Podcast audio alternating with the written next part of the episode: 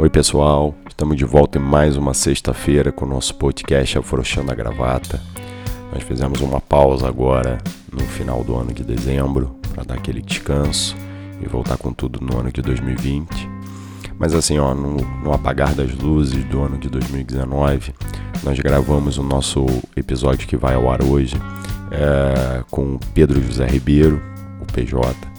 E o nosso papo foi muito bacana porque o, o Pedro José, ele, além de um grande advogado, com uma carreira muito bem sucedida no direito, na advocacia, ele também é, tem seguido a carreira de ator.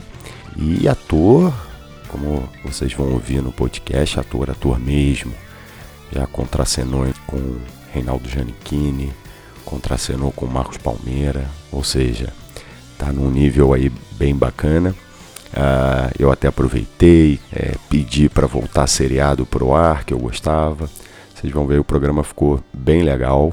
Espero que vocês gostem, certeza que vão gostar. E a gente volta com tudo então no ano de 2020. E fiquem aí com um episódio com Pedro José Ribeiro. Oi, pessoal, estamos de volta mais uma sexta-feira. E hoje eu tenho aqui do meu lado é, um amigo, um grande advogado, professor também, um excelente professor, e também um grande ator. Ator mesmo, ator artista. É, ele tem essa trajetória, é, além de muito bem sucedida é, dentro do direito, agora uma carreira ainda é, em franca ascensão na vida artística. Então eu convidei aqui o Pedro José Ribeiro para os mais íntimos o PJ e eu tô afrouxando a gravata.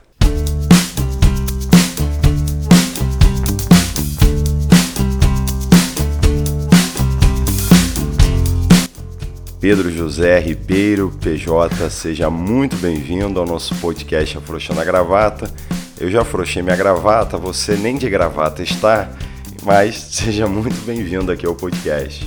Obrigado, é um, é um prazer enorme. Sabe que você é um cara que eu admiro desde, desde sempre e ser convidado para bater esse papo com você é, é tudo de bom.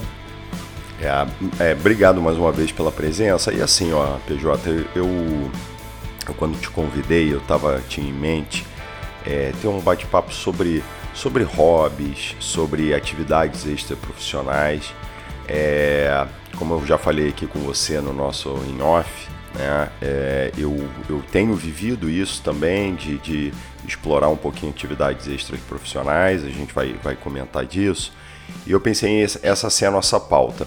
Mas, até para que os nossos ouvintes consigam conhecer um pouco da sua trajetória, você fez graduação, começou a graduação na UFRJ. Na FND, é. Na FND, e você é, troca a FND pela UERJ e aí eu te pergunto assim, era o sonho a UERJ e aí você, porque você na verdade fez um segundo vestibular, não é que você foi reclassificado na UERJ? Não, é, eu, eu fiz um novo vestibular, exatamente. E aí que, que por que essa mudança? Que isso eu me lembro que na época eu diria que foi a primeira peculiaridade do PJ que saltou. Né? É. Então conta pra gente aí. Cara, é, na assim na época, né?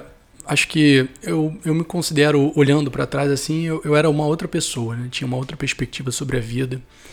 E eu lembro que é, eu me via, né? me enxergava desde pequenininho como um cara assim, muito estudioso, é um cara que, que buscava boas notas, bons resultados.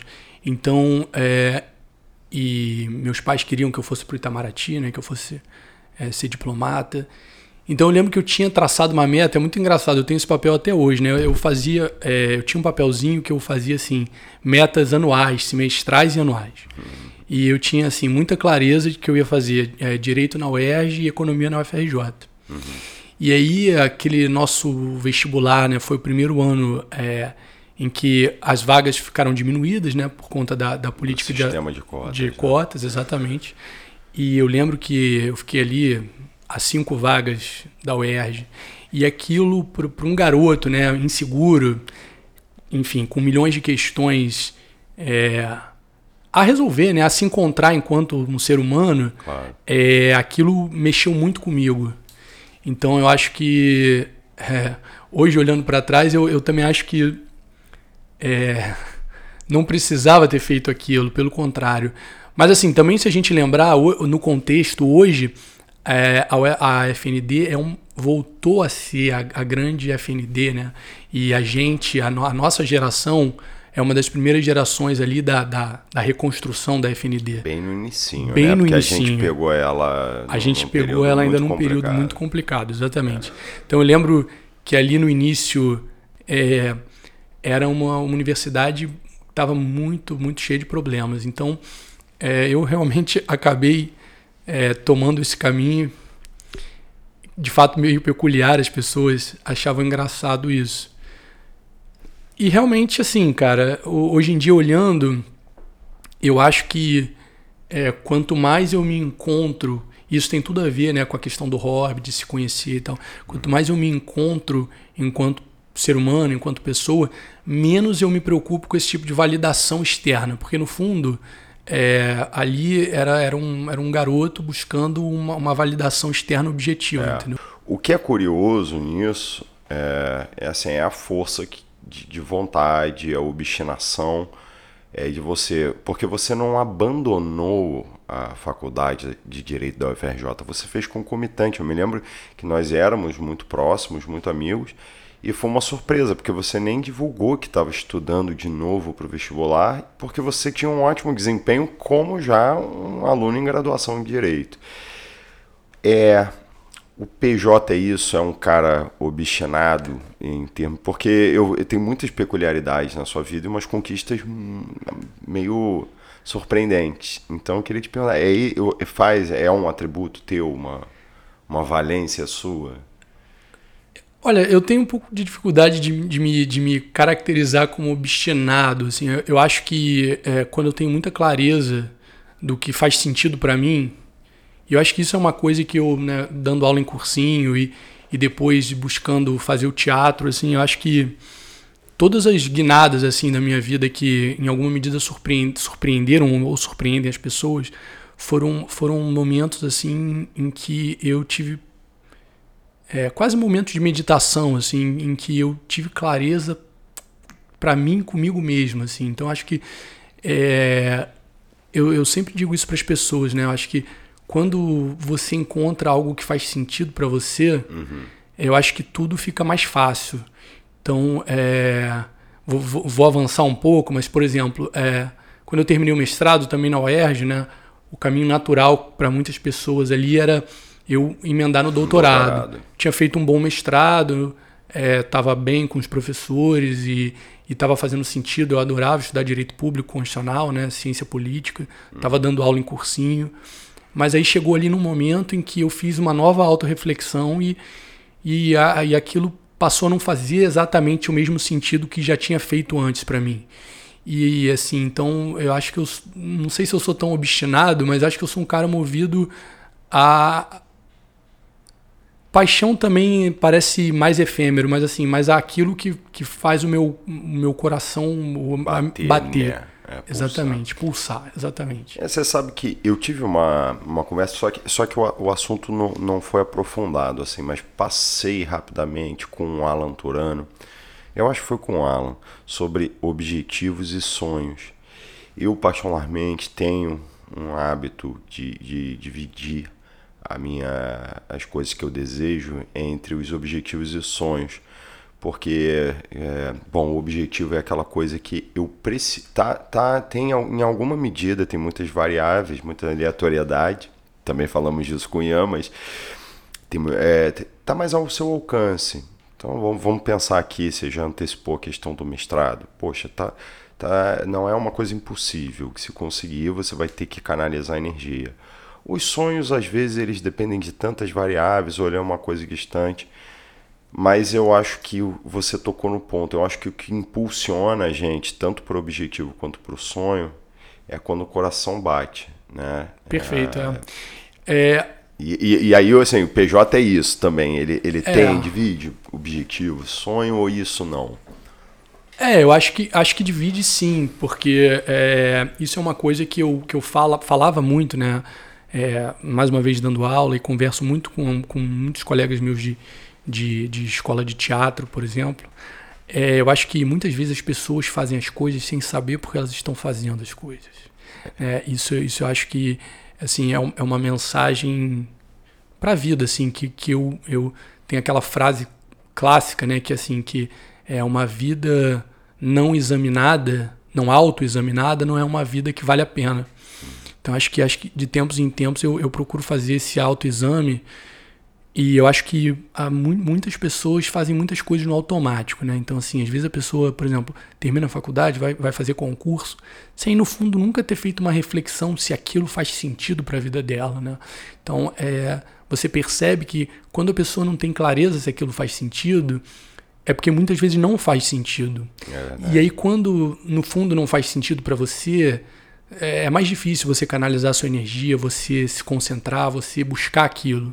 Né? Então, eu acho que é, eu divido sim, claro, eu acho que objetivos e sonhos, porque é, e eu busco sempre reescalonar os objetivos e sonhos. Isso, isso. É, eu acho que você também é um cara que, que eu acompanho muitos momentos mais de perto, outros momentos um pouco mais de longe, mas, por exemplo, su sua história nesse sentido acho que parece muito com a minha. Então, assim, você fez isso na sua vida também, né? Você é, fez uma reavaliação e ali em algum momento você redirecionou sua vida, se voltou para os estudos, focou no direito civil e, assim, começou a, inclusive, dar aula na própria FND.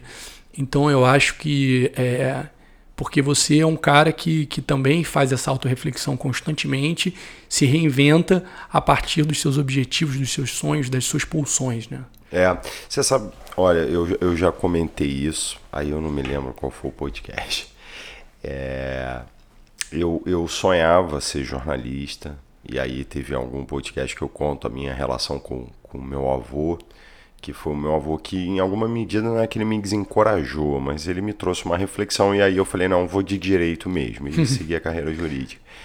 E teve um dia que eu eu já ouvia podcast, eu ouvi um podcast americano, norte-americano chamado Freakonomics, que é do jornalista que é o, um dos coautores do, da, da trilogia né, dos livros de Freakonomics.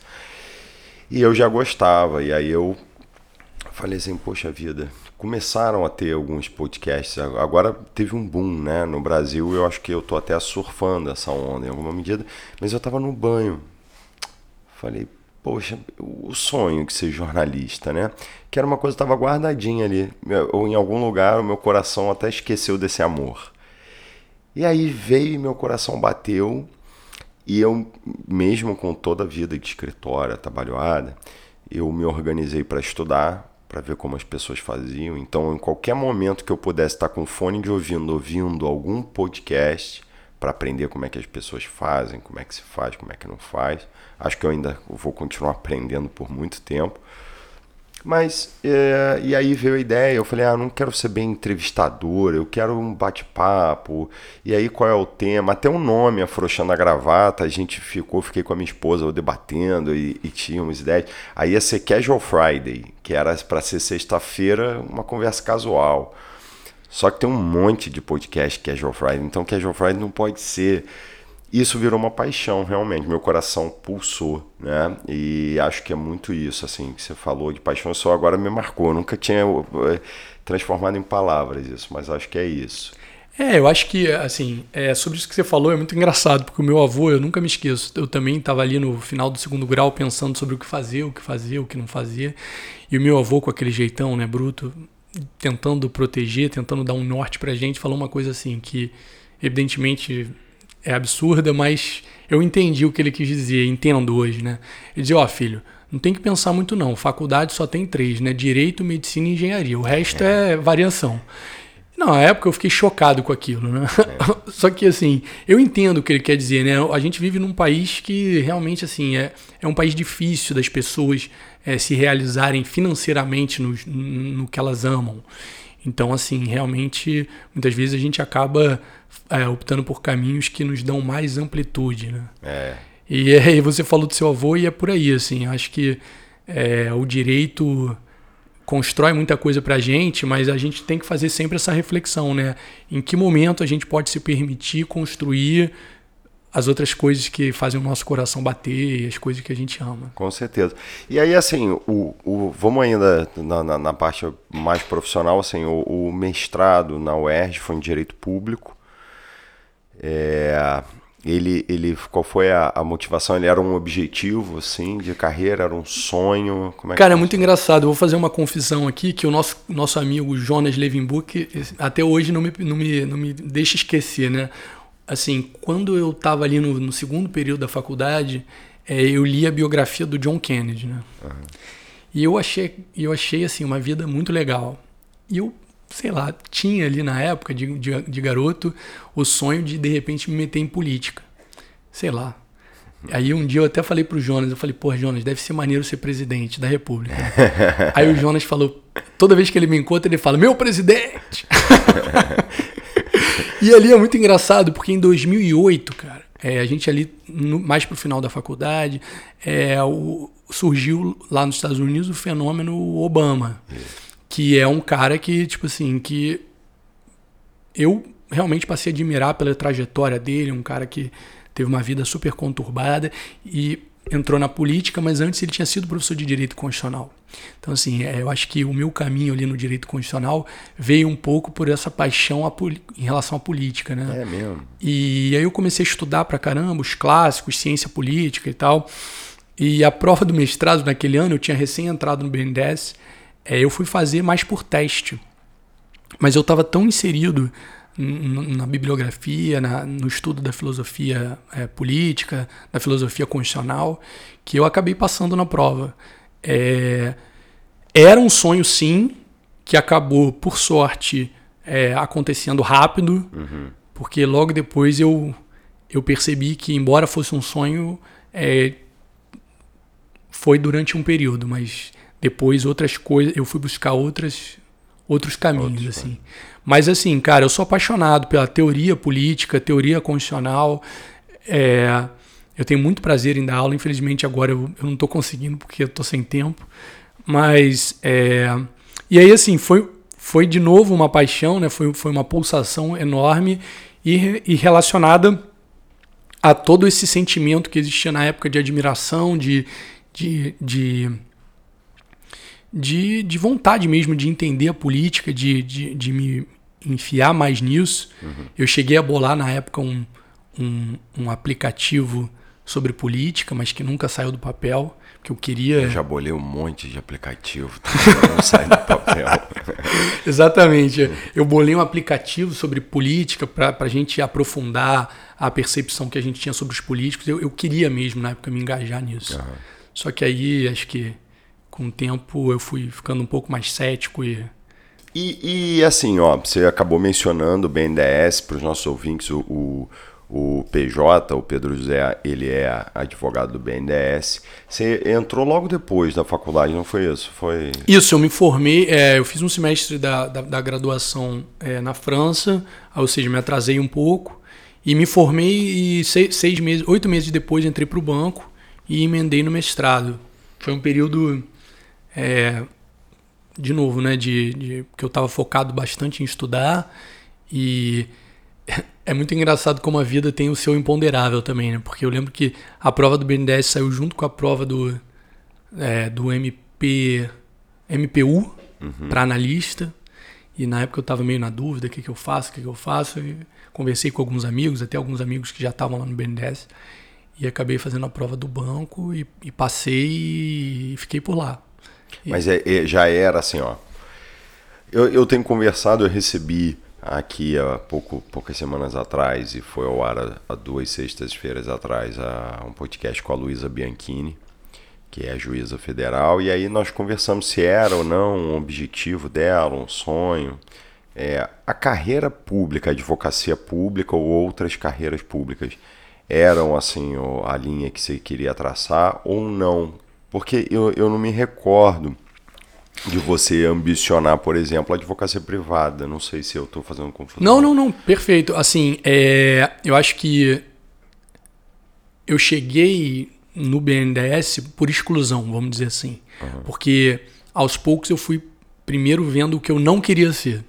Então, assim, eu lembro que. É, isso de forma nenhuma é demérito a nada, né? Mas Sim, assim, sim. eu lembro que eu era estagiário num escritório, num grande escritório com pessoas incríveis.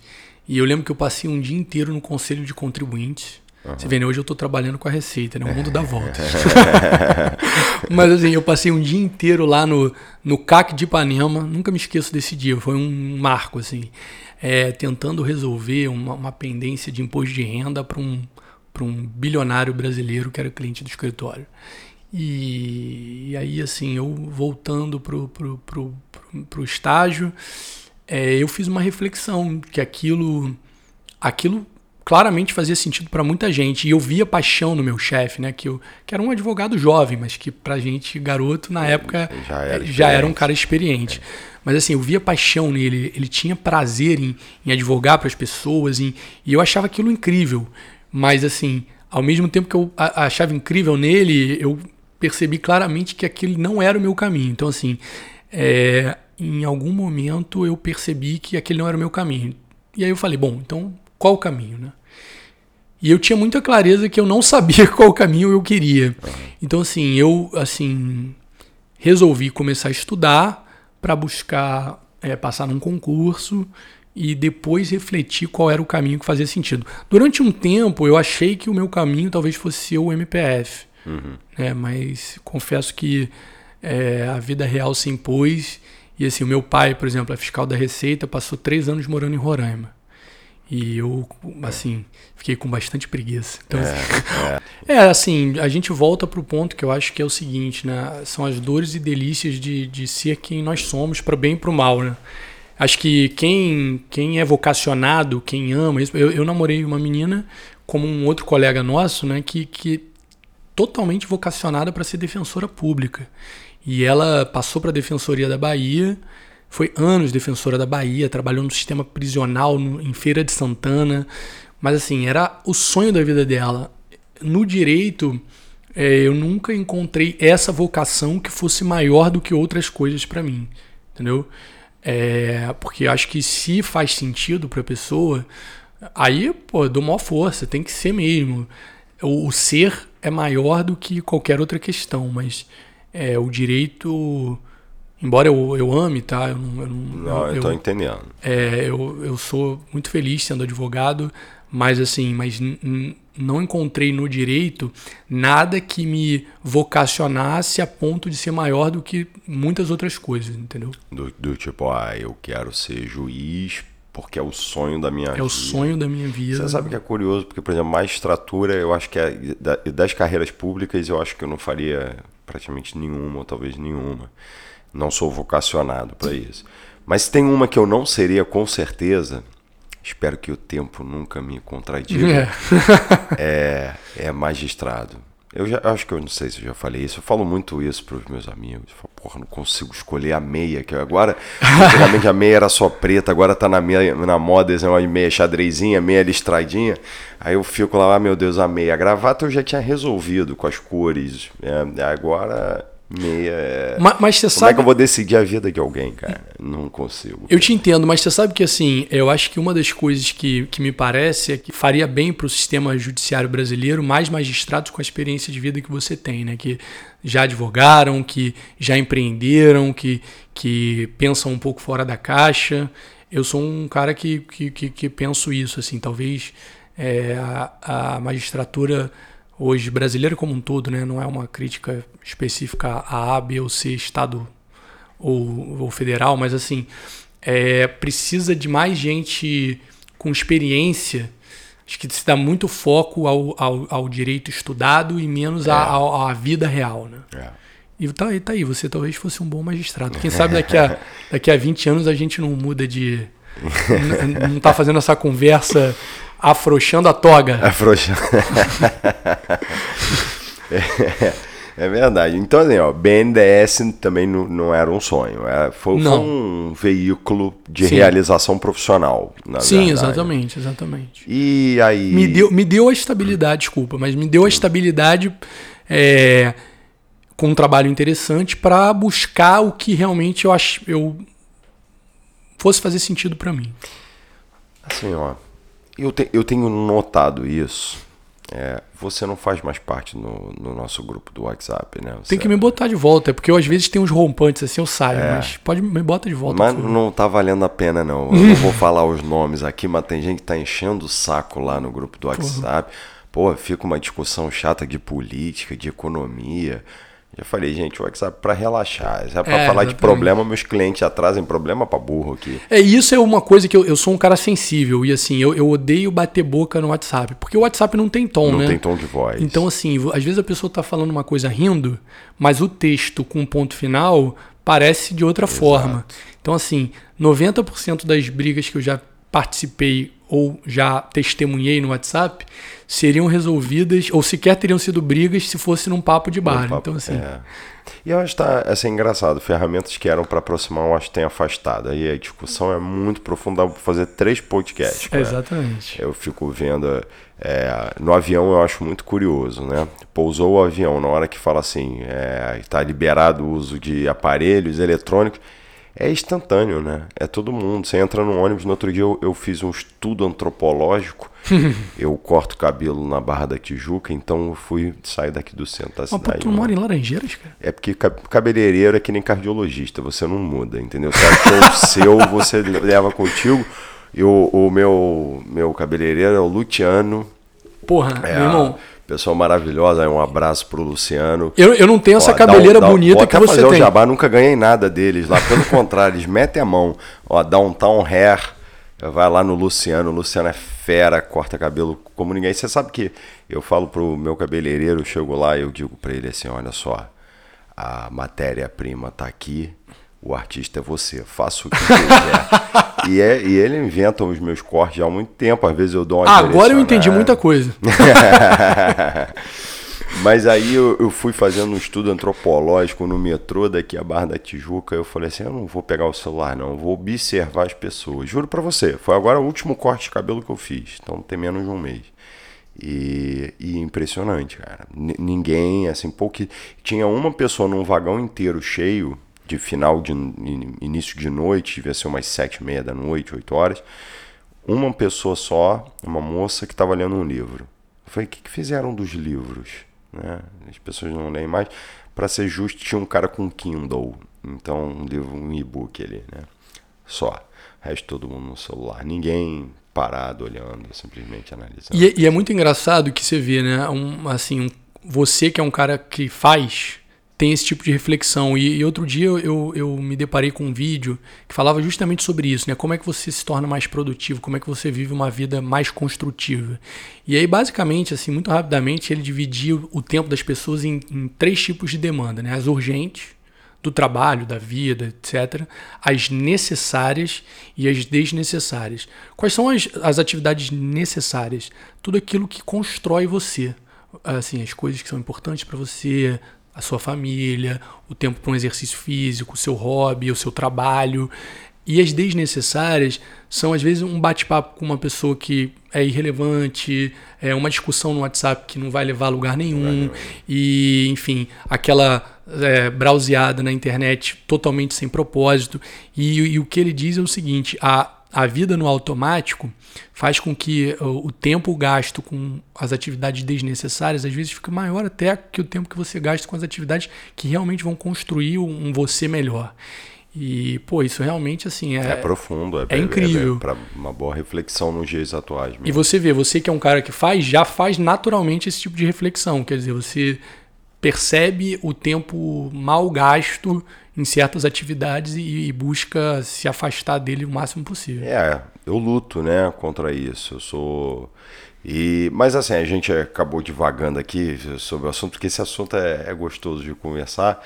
Mas você estava falando sobre é, as pessoas debatendo e tal, e eu acho que as pessoas se afastam, né? É, em tese seria para aproximar as pessoas, mas você vê só, a, a, nossa turma de faculdade, ela fazia um encontro é, mensal né? E não tinha grupos de WhatsApp. Agora que tem grupo de WhatsApp, as pessoas não se encontram mais. Exato. Né? Elas enchem até mais o saco. Porque o cara que você viu um mês, uma vez no mês e era só para dar um abraço. Dava até uma saudade, né? Batia uma saudade. Agora tu fica de saco cheio de do saco camarada, cheio do cara, né? exatamente.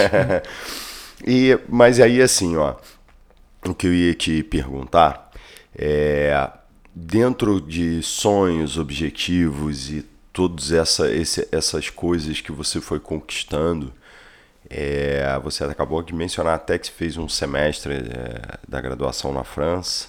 É, onde entrou a, a ideia de ser artista, de ser ator? é, como é que foi isso? Aí tá lá, tá lá atrás? Ou, é, vou, vou, vou longe, mas vai fazer sentido, eu espero. Senão depois a gente edita. é, assim, desde que o mundo é mundo, né, a, as pessoas é, elas guiam as suas vidas a partir de histórias, né? Lá no passado orais, depois escritas, depois em teatro e depois na televisão, né? No cinema e tal.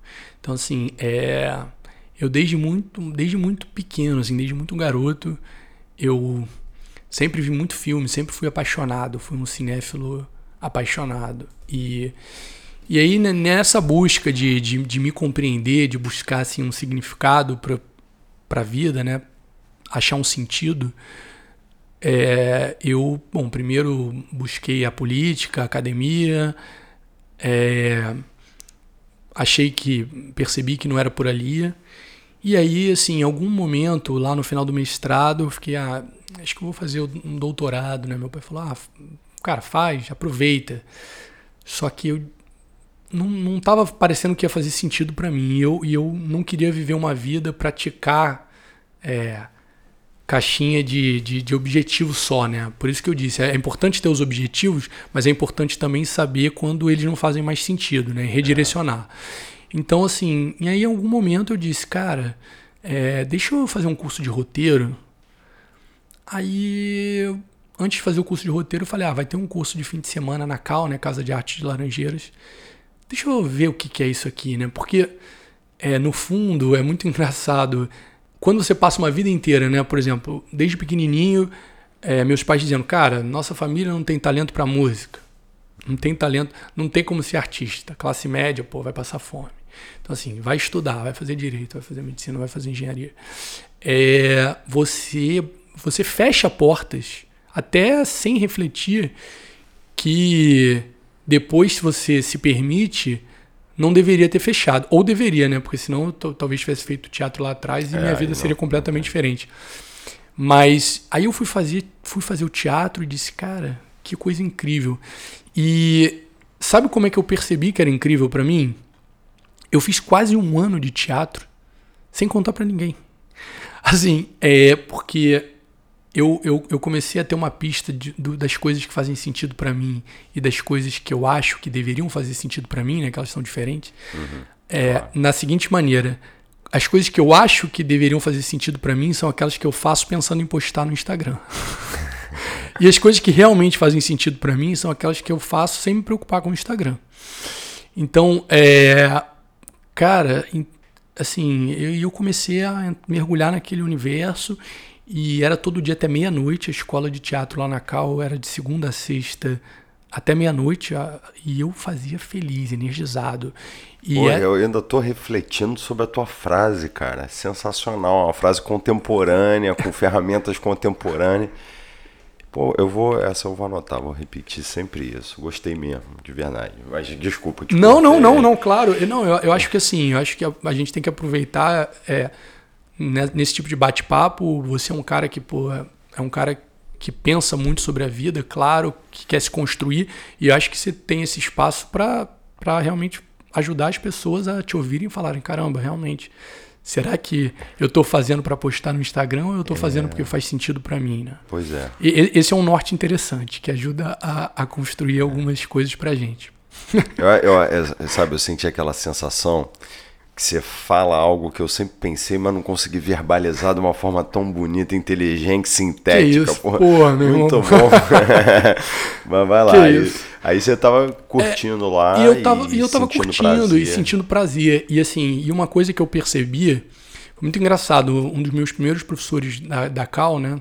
professor Almir, não sei se ele vai, vai ouvir esse podcast, mas eu vou fazer chegar nele, vai porque fazer vou fazer, vou, eu quero render essa homenagem a ele.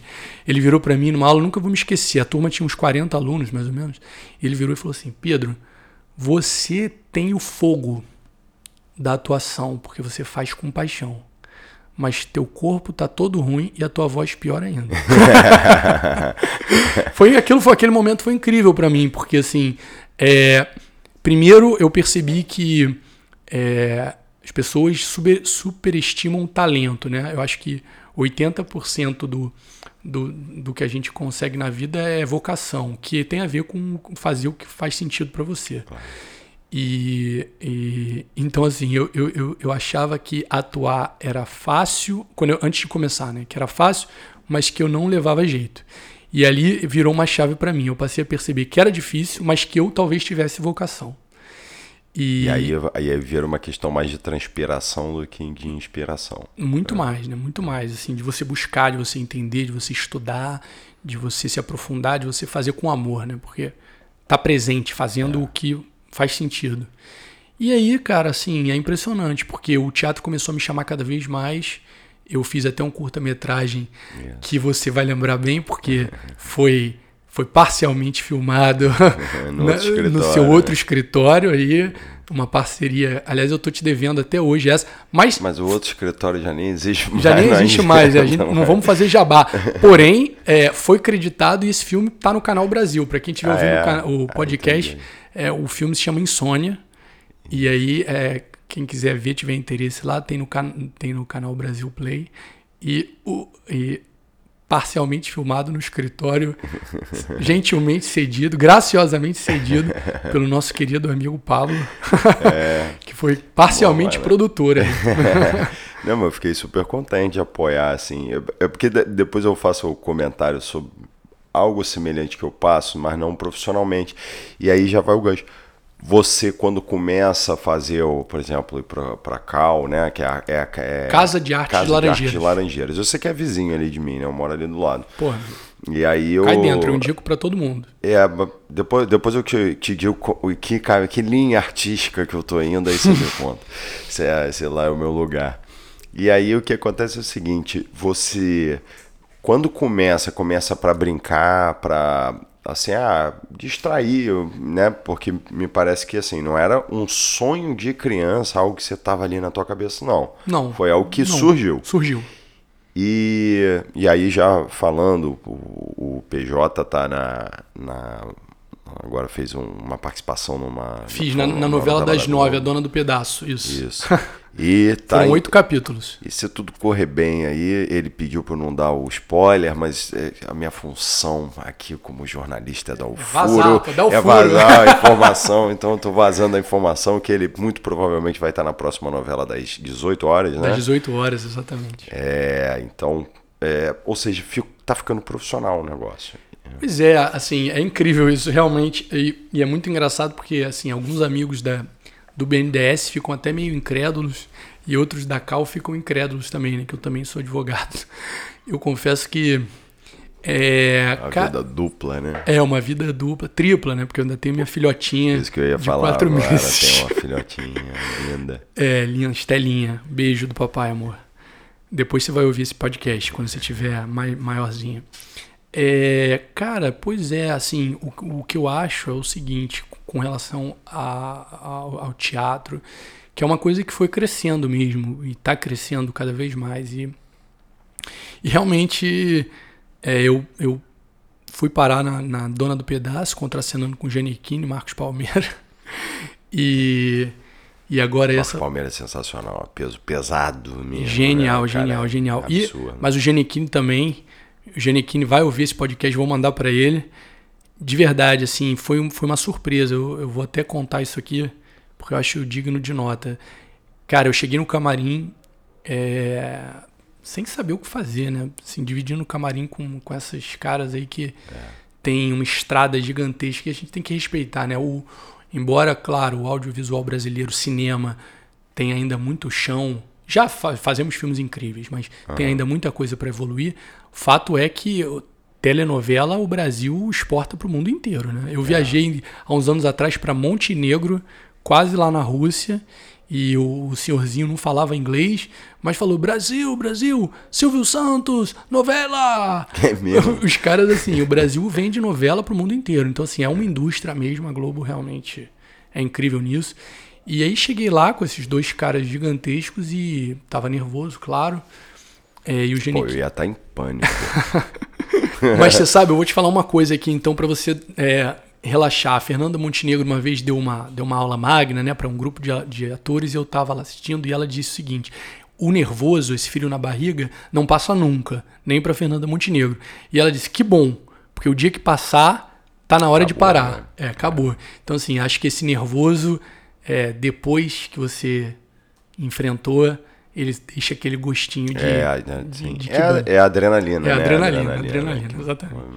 Mas aí, e, conta aí. Mas aí, cara, o, o Giannichini né, falou: Ah, Pedro, prazer e tal. A gente tem. Tinha um monte de cena para gravar, né? Porque os caras são uma indústria mesmo. Então, time is money, então tem que acontecer rápido. Claro.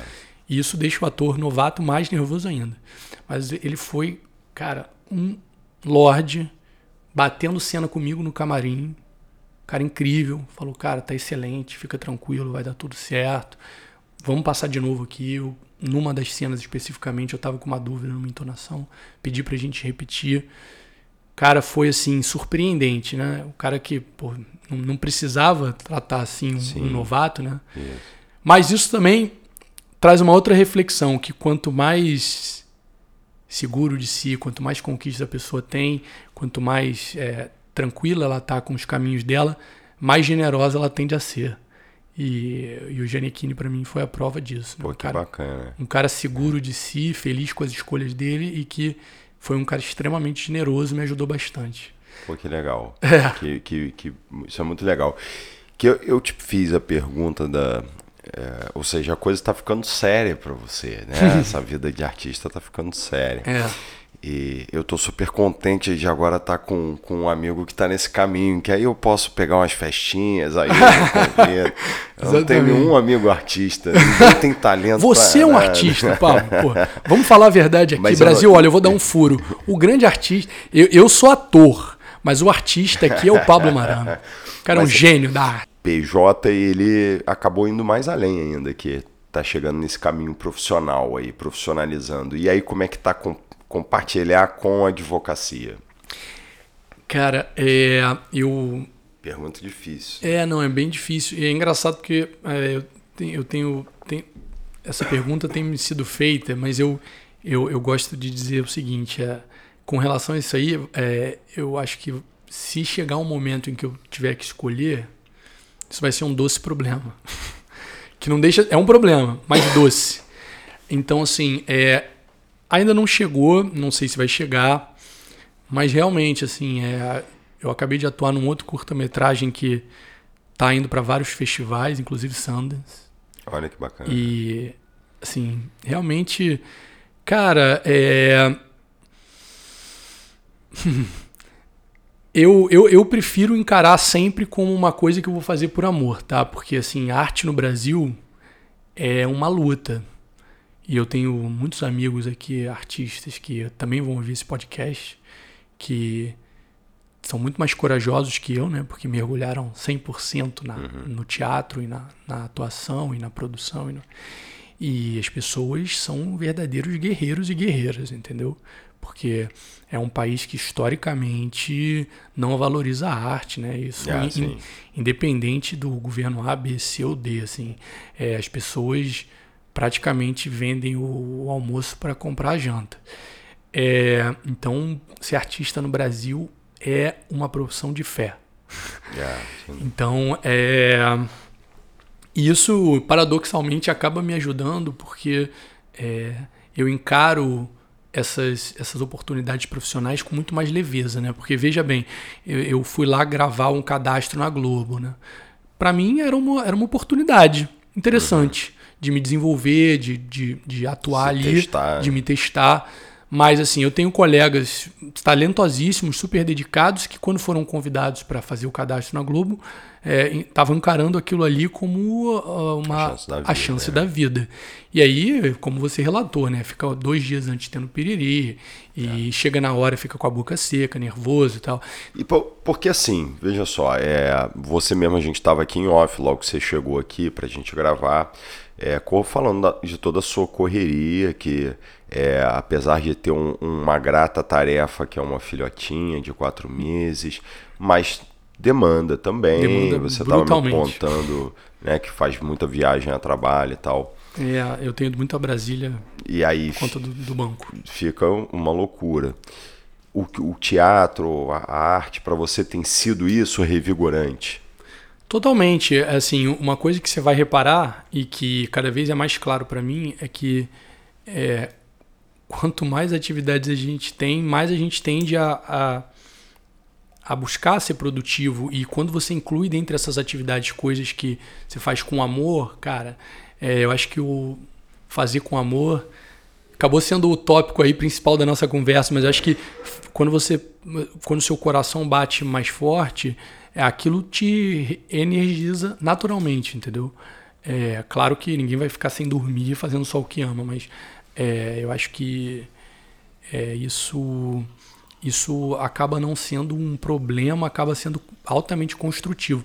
O teatro é isso para mim, cara. Assim, é, é, é uma coisa que eu, que eu, eu brinco muito, assim, né? Sempre que eu tô numa roda de, de arte nova ou vou conhecer um novo professor, eu brinco assim que é, eu posso não ser um bom ator ainda, mas eu vou ser ator até morrer. Então um dia, de repente, eu chego lá. Porque eu realmente faço com amor demais. E aí acaba não sendo é, mais uma atividade, né? Acaba sendo uma atividade que me, me ajuda a, a construir todo o resto. É, com certeza. E assim, essa eu nunca fiz, essa é novidade. Vou, vou fazer contigo aqui. É, como você tem essa vida, eu vou chamar assim, uma vida binária, de um lado o homem de terno e gravata, do outro o artista que né, veste a, a persona e, e, vai à luta. Me diz assim, é, um, uma, alguém que você teve contato e que você admirou ali pelo contato no direito e um ídolo no direito, aí tem muita gente não tem ídolos, mas uma grande inspiração. E depois o mesmo para as artes. Quem que você teve contato que foi assim te ajudou, foi uma, uma pessoa que em alguma medida ali é, construiu contigo, um professor, por exemplo, e quem é o grande, a grande inspiração, o grande ídolo? No direito e nas artes. No direito, cara, no direito, eu, eu vou te dizer, é, porra, tá aí, no direito, é porque assim, aí. Né, professor né, que você teve, assim. Mestre um, do direito. Um professor. Cara, é, Mas eu, tenha tido contato contigo. É porque eu contato queria. Contato comigo, eu claro. Quero o ídolo e Cara, o... eu vou te falar uma coisa, né? Até o sétimo período da faculdade, como eu tinha certeza que eu ia pro Itamaraty, eu fiz a faculdade meia bomba. Eu só estudava Constitucional e Direito Internacional. E aí eu lembro que eu voltei do intercâmbio, fui fazer estágio na PGE. E eu lembro como se fosse hoje de abrir o livro de Direito Administrativo na página 1 administração pública com A maiúsculo e administração pública com A minúscula a diferença. E eu falei, caraca, a jornada vai ser longa.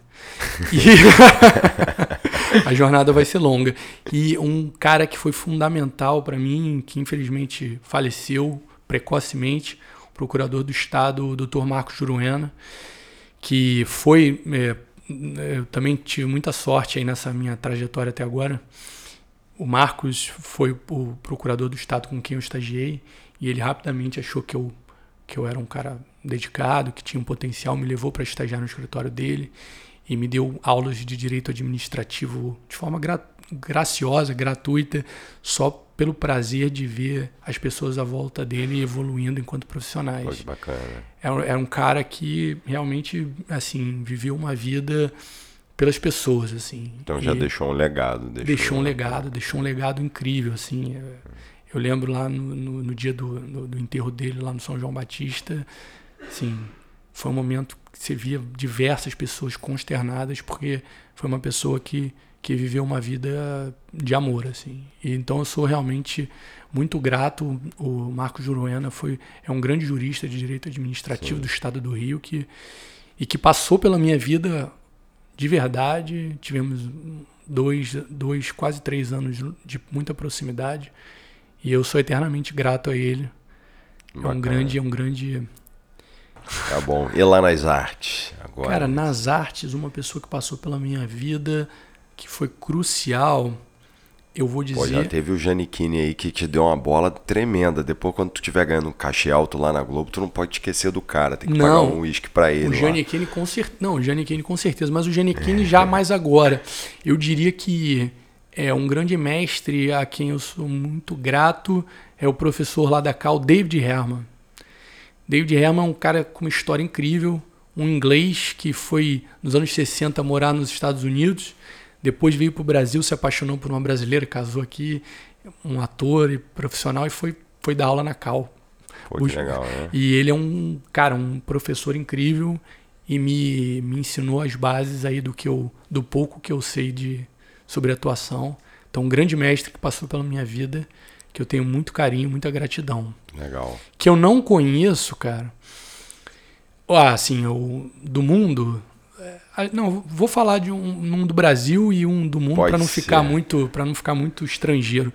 Cara, do Brasil é é inevitável e no e na de sempre, mas a Fernanda Montenegro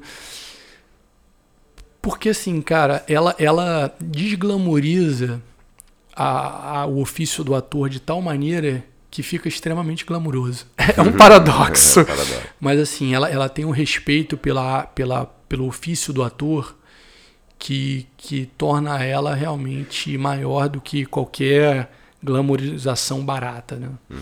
Então é inevitável mencionar a Fernanda Montenegro. Lá de fora, cara, é, eu vou ficar com um cara que que também é uma referência para muita gente, também é um cara obcecado pela arte dele e que fez como poucas pessoas, que é o Daniel Day-Lewis. É mesmo. É, o cara ele é um ator na essência do ator, assim, não é um cara que busca holofote é. enquanto persona. Ele faz até uma quantidade reduzida de filmes, É, não? ele até chegou a anunciar que tinha parado. É. É, ele também é um cara que tem buscado projetos, pode se dar o luxo de buscar projetos que, que, que fazem sentido para ele. É. E ele mergulha, tem um respeito enorme pela profissão. E é um, é um grande ídolo, é um cara fenomenal. Pô, legal, legal. Você faz só um favor para mim, quando você estiver de novo com o Marcos Palmeira, com a turma lá da Globo, você pede para fazer a temporada número 2 da série E aí comeu. Eu não sei se você já viu. Claro que eu já vi, é Cara, é incrível, é fenomenal. Incrível, pô, atores Bruno Mazeu, Marcos pô. Palmeira, são. Oh, é muito boa, cara. É uma aí, galera muito aí, incrível. Tá, tá, faltando temporada 2, eu já assisti a temporada 1 um, mais cinco vezes lá no Net Now. E, pô, aí fiz até jabá da Net. Fez o jabá da Net e da é, série, da, né? Não, da série é merecido, tem que fazer, porque então. a série é maravilhosa. Os caras são incríveis. Cobra lá esse pessoal aí que eu não tenho é. contato. Vou cobrar. É, fala, avisa lá que eu tô pedindo pra entrar temporada. Vou cobrar, vou cobrar, vou cobrar. De repente eu cobro e ainda arrumo uma pontinha. Ó, tá vendo? é, fala assim, ó, ó, o pessoal botou lá no podcast um jabá da série, mas eu tenho que ter um espacinho aí, arruma um personagem aí para mim. Pessoal, olha só, tive aqui com, com esse cara que eu fico até com o coração partido de, de acabar a conversa. Pô, já, falando sério, passou uma hora mesmo? Já passou mais de uma hora. Cara, isso não, isso não é editado não, mas passou realmente rápido. Né? Não, passa, passa rápido mesmo. Passa. E ó, eu, eu vou contar uma coisa pro ouvinte. Eu até falei com, com o PJ, falei, cara, eu com você, eu nem preparei roteiro. Aqui tem até testemunha aqui do lado, o Lucas Oliveira tá com a gente. Grande Lucão. Ele é testemunha que eu falei, cara, eu não preparei roteiro, não preparei nada, nós vamos bater um papo hoje, literalmente vai ser sem qualquer programação. Pô, a gente não passou nem pelo Fumos, porra. Ah, a maior esquadra da, da, história da FND. Fumos Boniuros. Foi o. Foi... O nosso então, time de futebol. Dá para contar rapidamente. A claro. gente montou um time de futebol. O PJ ficou um semestre, dois semestres, né? dois semestres, dois semestres. Foi o suficiente para participar do nosso time de futebol. Nós montamos o time de futebol, fizemos o uniforme. Tinha o uniforme 1 e o 2. Tinha o 1 e o 2. A gente escreveu Fumos Boniuris errado. e o professor professor de processo, criticou, criticou, a gente depois. Grande Leonardo Greco. Leonardo Greco. E, E eu escrevi o jornal, agora que eu me lembrei, eu tenho todos os jornais digitalizados. Vou até botar no Instagram. Vou botar no meu Instagram todos os jornais do Fumos E fomos campeões da taça Rio Juiz de Fora. Rio Juiz de Fora. Fomos Juiz de Fora jogar com um time de cachaceiro. Demos um sarrafo neles. E o legal dessa história é que o PJ era meu melhor amigo. Eu dava as notas altíssimas para ele e eu era o redator do jornal, era sempre o maestro, é. Né, sempre tinha um elogio. E o Pablo era, era, era o jornalista, o capitão, o presidente, o gandula, dono da bola. o dono da bola. O cara jogava nas, nas 12. Eu me lembro que teve uma vez a gente foi jogar contra o time de geografia da, da UFRJ, aí não tinha eu resolvi que ia fazer um aqueles painéis que hoje é muito comum, né, nos times, o cara tá dando entrevista, tem um painel atrás. Aí eu imprimi o escudo do time, um símbolo de uma fabricante de material esportivo em várias folhas. Colei, tem, tem isso filmado. Isso é fenomenal. Isso é, eu tenho essas um, fotos lá em casa. Tem um painel tem. improvisado. É maravilhoso. É incrível, é, é incrível. Olha, eu, eu vou, vou colocar no Instagram eu não vou colocar no Instagram do, do CADP e do podcast, eu vou colocar no meu pessoal, quem quiser seguir lá, arroba Pablo Marano. Vou colocar todos os jornais, eu tenho digitalizado, pelo menos as capas são maravilhosas. São maravilhosas, são maravilhosas. E o PJ artilheiro, esse quem, quem quiser conhecer as fotos do PJ novinho. Como o time era ruim, né? Eu era o artilheiro. não, mentira, até que não era tão ruim, não. Não, cara. você metia os gols, assim, é. botava a bola pra dentro lá, é. conseguia fazer com um. Maé, com o maestro Pablito no meio de campo é, ali. Pô, distribuindo passes. Quase uma rascaeta. Tá vendo? A gente fazia essas tabelas que a gente fez hoje aqui.